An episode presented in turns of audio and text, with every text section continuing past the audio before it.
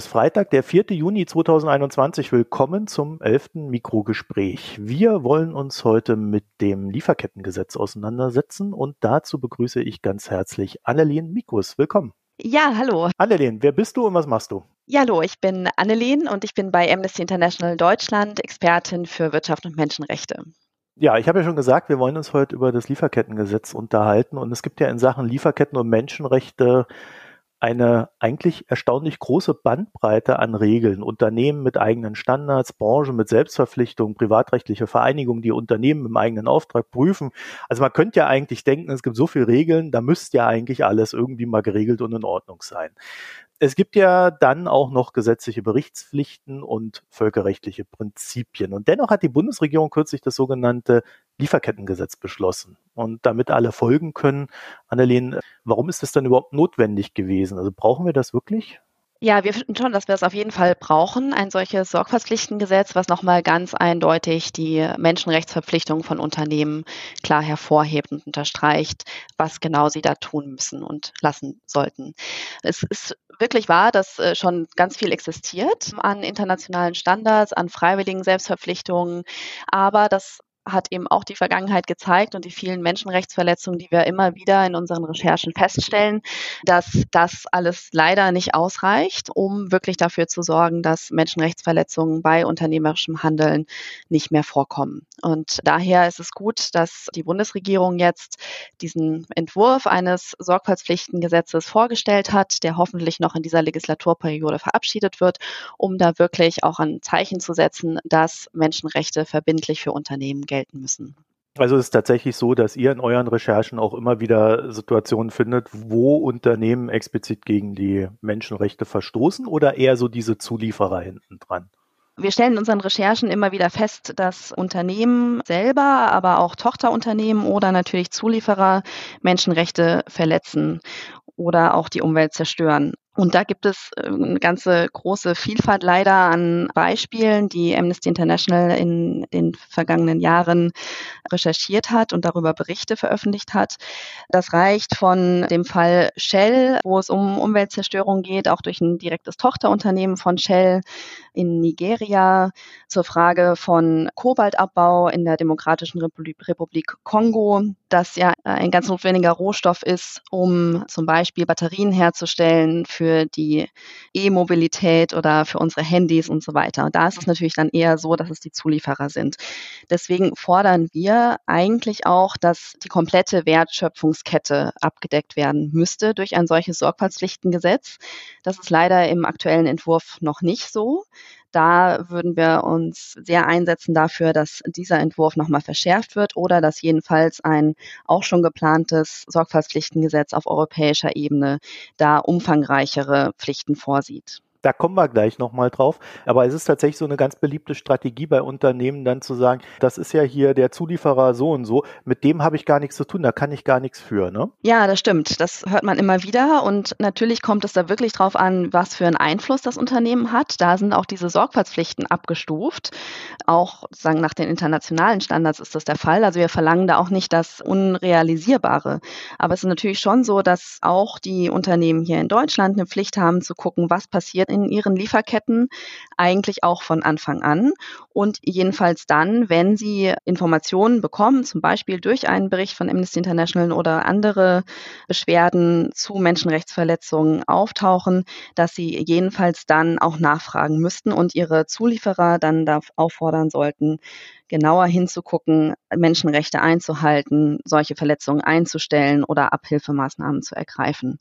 Und das hat man natürlich jetzt auch hier in dieser deutschen Debatte gesehen, dass diese Abstufung von Pflichten etwas war, was in ganz schön starker Form in dem deutschen Gesetz jetzt auch aufgenommen wurde und da sogar so weit gegangen wurde, dass nur der direkte Zulieferer wirklich gegenüber dem umfassende Sorgfaltspflichten bezüglich Risikomanagement und Analyse bestehen.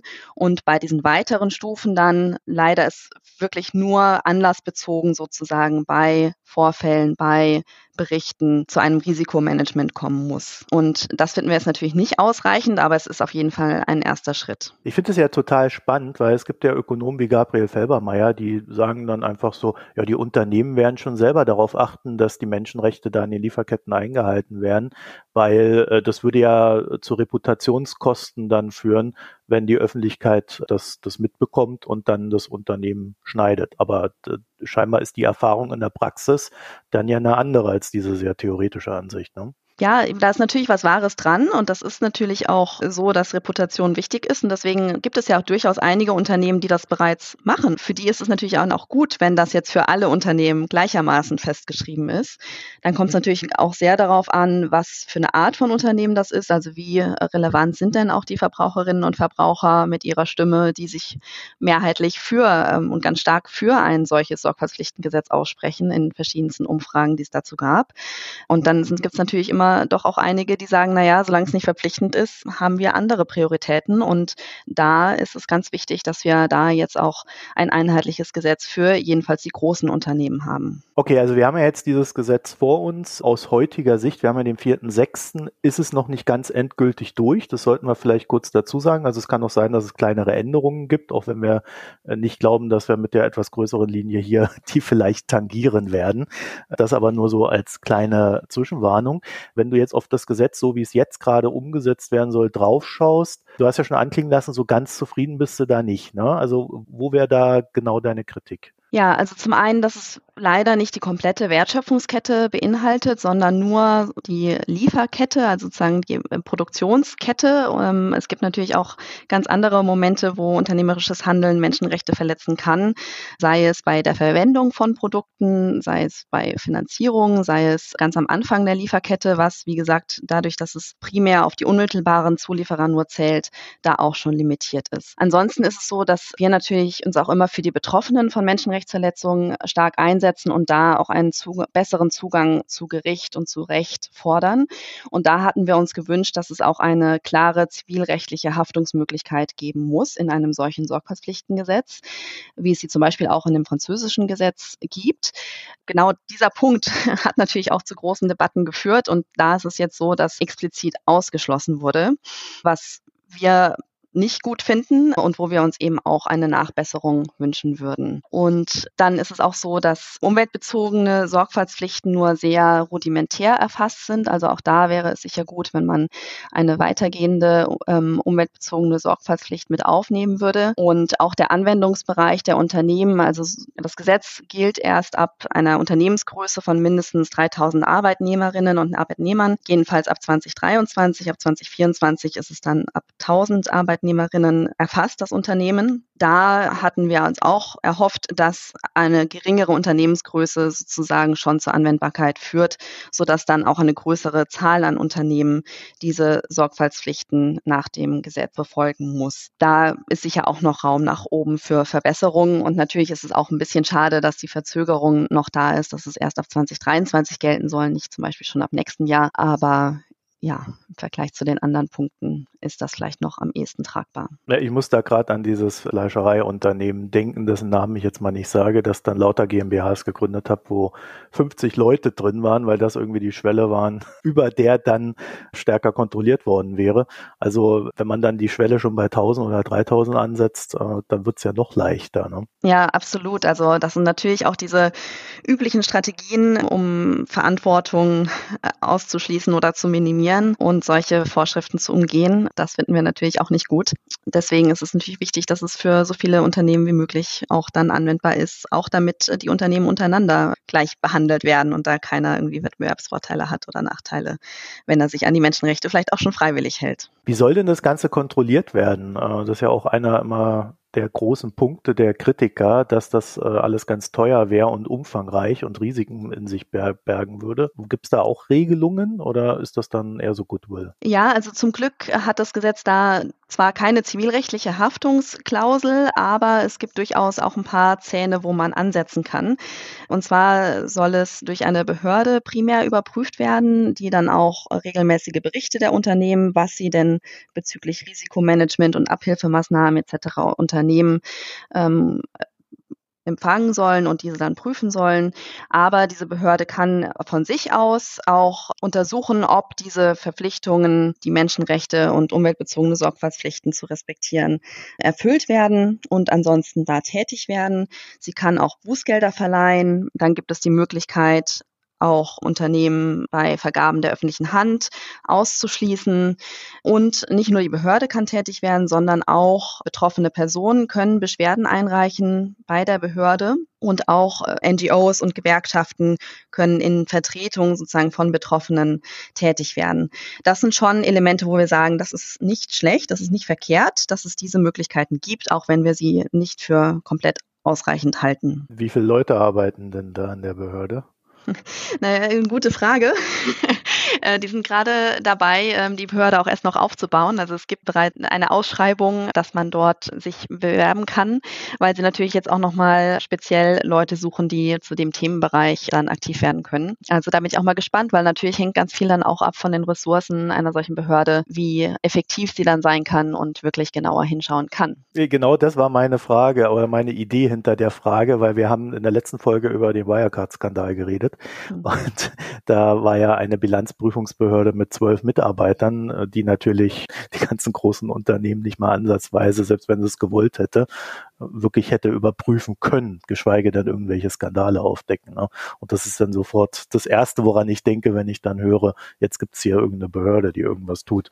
Ja, also bin ich auch mal gespannt. Das Bundesamt für Wirtschaft und Ausfuhrkontrolle, das ist ja der Name der Behörde, der auch schon existiert, aber wie das dann sozusagen aufgegriffen wird und, und ausgestattet wird, da wird dann halt auch ganz viel abhängen, wie effektiv das Gesetz sein kann. Und das werden wir natürlich dann auch eng begleiten und verfolgen, was sich da wirklich tut und wie ernst auch solche Beschwerden genommen werden zum Beispiel. Das das ist dann aber auch tatsächlich der Punkt, wo man sagen muss, da findet die Durchsetzung des Gesetzes statt. Also über diese Behörde. Also sonst gibt es da nichts. Ja, na gut, die Zivilgesellschaft wird natürlich auch kritisch drauf, äh, drauf achten. Und es ist natürlich so, dass nicht nur die Unternehmen tätig werden sollen, wenn die Behörde sagt, dass sie tätig werden sollen oder auf Beschwerden ja. hin, sondern es ist ja, und das ist ja auch die grundlegende Idee dieses Gesetzes, dass insgesamt menschenrechtliche Risiken und umweltbezogene Risiken in den Lieferketten regelmäßig überprüft werden müssen, um zu sehen, wo gibt es Nachbesserungsbedarf, wo bestehen Risiken, die im Unternehmen angegangen werden müssen, wo bei Zulieferern nachgefragt werden muss. Also dieses Risikomanagement, das muss ja eigentlich als solches auch eingeführt werden im Unternehmen und natürlich laufen, ohne dass eine Behörde nachfragt, im Idealfall. Es ist natürlich wichtig, dass es die Behörde gibt und dass sie nachfragen kann, aber die Hoffnung ist natürlich schon, dass dadurch, dass es jetzt eine gesetzliche Verpflichtung ist und nicht nur eine freiwillige Erklärung der Unternehmen, dass sie eine solche Sorgfalt walten lassen bei ihrem unternehmerischen Handeln, dass sich da deswegen dann halt auch was tut und die Situation entlang der Lieferkette verbessert. Wie realistisch ist denn die Aussage von manchen Unternehmen, dass die Lieferketten so komplex seien, dass man das ja alles gar nicht kontrollieren kann. Ist das ein Schutzargument oder ist das wirklich real? Naja, ich bin keine Betriebswissenschaftlerin, sondern Juristin. Aber von dem, was ich weiß, ist es ja schon so, dass bei ganz vielen Punkten es möglich ist, Produkte zurückzuverfolgen, wenn es zum Beispiel um die Qualität von Produkten geht oder von Rohstoffen. Da kann ganz genau hingeguckt werden, ob da alles passt. Und uns bei Amnesty International ist es ja durchaus auch möglich, bei in bestimmten Berichten zu verfolgen, wie denn diese verschiedenen Geschäftsbeziehungen zusammenhängen, wodurch welche Hände geht sozusagen ein Produkt und wo werden Menschenrechte in diesem Prozess verletzt. Also es ist durchaus möglich und dass da dann vielleicht mehr getan werden muss und Sachen umgestellt werden müssen, damit das auch dauerhaft möglich ist und dieses menschenrechtliche Risikomanagement als Teil des üblichen unternehmerischen Risikomanagements gesehen wird. Das ist, glaube ich, jetzt sozusagen die neue Perspektive, die das Gesetz mit einbringt. Hm, weil das ist ja die spannende Geschichte. Also ich denke mal, bei Amnesty werdet ihr jetzt nicht unbedingt von den Unternehmen mit Daten gefüttert, äh, damit ihr da mal rausfindet, ob die Bockmist gebaut haben, sondern das sind ja schon Recherchen als externe. Ne? Ja, absolut. Und die sind natürlich auch nicht immer leicht, aber manches ist ja durchaus auch publik. Manche sagen auch Unternehmen selbst und ähm, manche Berichte, hat es ja vorhin auch schon angesprochen, werden ja auch schon der Öffentlichkeit weitergegeben zu Nachhaltigkeit und anderen Bereichen, wo man manche Informationen auch findet. Ansonsten arbeiten wir natürlich dann auch eng mit Betroffenen vor Ort und anderen NGOs zusammen, die dann auch Sachen miterleben und belegen können. Da ist uns halt auch mal total wichtig, Beweise oder Indizien sozusagen von verschiedenen Seiten zu finden, bevor wir eine Behauptung aufstellen. Aber es ist möglich und deswegen sollte es den Unternehmen, die ja eigentlich diese ganzen Informationen ohnehin schon haben sollten, auf jeden Fall auch möglich sein. Was müsste man denn aus eurer Sicht tun, um dann dieses Gesetz auf deutscher Ebene so zu gestalten, dass es naja, sinnvoll ist. Zumindest aus eurer Sicht. Ich will jetzt nicht mhm. unterstellen, dass die Unternehmen die gleiche Sicht vertreten. ja, wahrscheinlich nicht, wie man ja auch an den Verzögerungen jetzt in den letzten Wochen gemerkt hat. Naja, also wirklich die zwei Hauptpunkte, die ich vorhin schon mal kurz erwähnt hatte. Das eine ist, dass es halt die komplette Wertschöpfungskette abdecken sollte, dass es jetzt nicht nur um die reine Zuliefererkette in der Produktion gehen kann, sondern alle Phasen einer Produktherstellung, aber eben auch Vertrieb, an den Endkunden, Finanzierung etc. mit erfasst werden. Und die Sorgfaltspflichten halt auch nicht nur in der stärksten Fassform das Unternehmen und den eigenen Geschäftsbetrieb mit. Zum Glück haben es auch nochmal eine Klarstellung jetzt, dass das auch die Tochterunternehmen, über die der ein Unternehmen Kontrolle ausübt, einen Einfluss hat, dass die auch erfasst sind, auch wenn sie im Ausland tätig sind und die unmittelbaren Ziellieferer betrifft, sondern natürlich auch darüber hinausgehen muss, weil ganz viele Menschenrechtsverletzungen finden auch statt am Beginn der Lieferkette hatte in den Kobaltminen oder auf den Palmölplantagen etc. Von daher ja, ist das wirklich unsere Hauptforderung, dass es umfassende Sorgfaltspflichten geben muss entlang der gesamten Wertschöpfungskette. Und das andere eben die Durchsetzbarkeit. Wie gesagt, ist es gut, dass es da diese Behörde geben soll, die eine gewisse Durchsetzbarkeit schaffen soll. Aber da wäre es wichtig, dass auch den Betroffenen besserer Zugang zu deutschen Gerichten auch geschafft werden, dass sie hier eben auch zum Beispiel auf Schadensersatz klagen können, wenn ein deutsches Unternehmen seine eigenen Sorgfaltspflichten nicht beachtet hat und es zu Menschenrechtsverletzungen kommt. Wir haben ja jetzt den großen Vorteil in Deutschland, dass wenn etwas in Deutschland nicht durchsetzbar ist, man es ja auch immer auf EU-Ebene versuchen kann und dann alle Länder in der EU es in einer gewissen Weise umsetzen müssen, dann auch das vielleicht nicht so ganz willige Deutschland. Ist dann jetzt so, nachdem das in Deutschland mit dem Lieferkettengesetz, ich sag mal, geregelt ist, dass man jetzt sagt, okay, wir schmeißen jetzt alle Kräfte darauf, dass es innerhalb von Europa neu und vielleicht dann noch stärker geregelt wird? Ja, auf jeden Fall. Da ist es so, dass der zuständige Kommissar Reinders einen Vorschlag derzeit erarbeitet, der im Herbst wahrscheinlich veröffentlicht werden soll. Und da hoffen wir, dass es ein stärkeres Gesetz am Ende steht, als wir es momentan in Deutschland haben. Erste erste Indizien sind dafür auch schon ein starkes Interesse vom Europäischen Parlament. Aber wir merken natürlich auch, dass jetzt auch schon Druck durch bestimmte Wirtschaftsverbände auf europäischer Ebene entsteht, die dann natürlich andere Interessen verfolgen. Das heißt, da werden wir jetzt auch eng verfolgen, was auf europäischer Ebene sich tut und wie das diskutiert wird, wie sich der Entwurf entwickelt und hoffen aber, dass bestimmte Sachen auf jeden Fall da nochmal stärker formuliert werden und es eine bessere Durchsetzbarkeit dann gibt.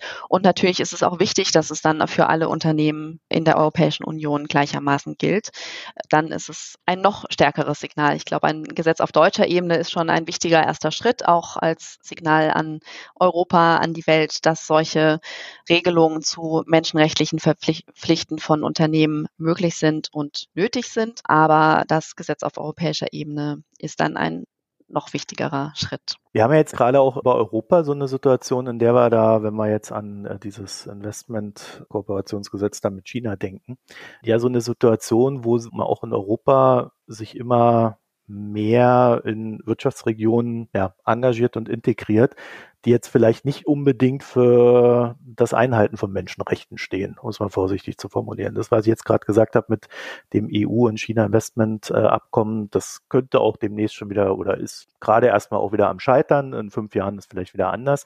Aber da wäre ja so ein Lieferkettengesetz, äh, gerade auch ein sehr starkes Lieferkettengesetz, ja eine sehr gute Version von Checks and Balances innerhalb der EU gegenüber den Unternehmen und auch diesen Wirtschaftsregionen dann. Ne? Ja, absolut. Und da ist es wichtig zu sehen, dass natürlich diese Pflichten, die wir europäischen Unternehmen dadurch auferlegen wollen, also erstens ja nicht ganz neu sind, sondern es gibt sie ja schon als internationalen Standard bei den UN-Leitprinzipien für Wirtschaft und Menschenrechte. Und wir wollen natürlich auch nicht den Ländern, die natürlich weiterhin auch primär für die Einhaltung der Menschenrechte zuständig sind, diese Pflicht nehmen. Also das soll ja nicht das eine, soll nicht das andere ersetzen, sondern es soll natürlich die Realität widerspiegeln, dass Unternehmen auch einen großen Einfluss haben und für Menschenrechtsverletzungen mitverantwortlich sind. Und da ist es, glaube ich, wichtig, dass man dieses Zeichen setzt, um, um dann halt auch solche schwierigen Situationen anzugehen und zu sagen, da müssen Unternehmen auf jeden Fall nachfragen, sich der Risiken bewusst sein und sich dafür einsetzen, dass diese Risiken minimiert werden. Okay, ich habe zum Schluss noch eine etwas anders gelagerte Frage. Es gab in Deutschland äh, ja doch sehr viel Gegenwind äh, für das Lieferkettengesetz, das ja in den Ursprüngen doch wesentlich stärker angesetzt war, als es jetzt beschlossen wurde. Kann man da sagen, welche Kräfte da dagegen gewirkt haben? Ja, also in der Tat ist es so, dass die ersten Eckpunkte, die bekannt waren zu dem Lieferkettengesetz, durchaus noch sehr viel stärker waren, auch was die Reichweite der Unternehmen zum Beispiel anging und auch die eventuelle Möglichkeit einer zivilrechtlichen Haftung im Gesetz selbst. Und da waren natürlich auch Stimmen der Wirtschaft dahinter, dass gesagt haben, das sind unmögliche Pflichten. Das haben wir ja vorhin schon kurz besprochen, dass ich das durchaus anders sehe. Und es man muss auch, glaube ich, da ganz klar sagen, dass es nicht alle Unternehmen sind, die dagegen sind. Es gab auch große äh, Unternehmen, die gesagt haben, es ist wichtig, dass wir das regeln. Wir versuchen das ohnehin bereits jetzt umzusetzen, diese menschenrechtlichen Verpflichtungen und auch nachhaltiger zu werden und zukunftsfähiger zu werden. Und wir finden, das ist ganz wichtig, dass das jetzt einheitlich und verpflichtend geregelt wird für alle. Also ja, es gab natürlich auch die großen Wirtschaftsverbände, die da Gegenwind produziert haben, der ja auch jetzt zu den Verzögerungen geführt hat. Und da sagen wir ganz klar, dass es wichtig ist, dass die Regierungsparteien jetzt auch da standhaft sind und sich für die Menschenrechte einsetzen und nicht gegenüber den Profitinteressen von der Wirtschaft einknicken und das Gesetz jetzt noch diese Legislaturperiode wie im Koalitionsvertrag vorgesehen verabschieden. Annelien Mikus, ich danke für das Gespräch. Herzlichen Dank. Und euch vielen Dank fürs Zuhören. Das war unser elftes Gespräch von Mikro Premium. Bis bald. Tschüss.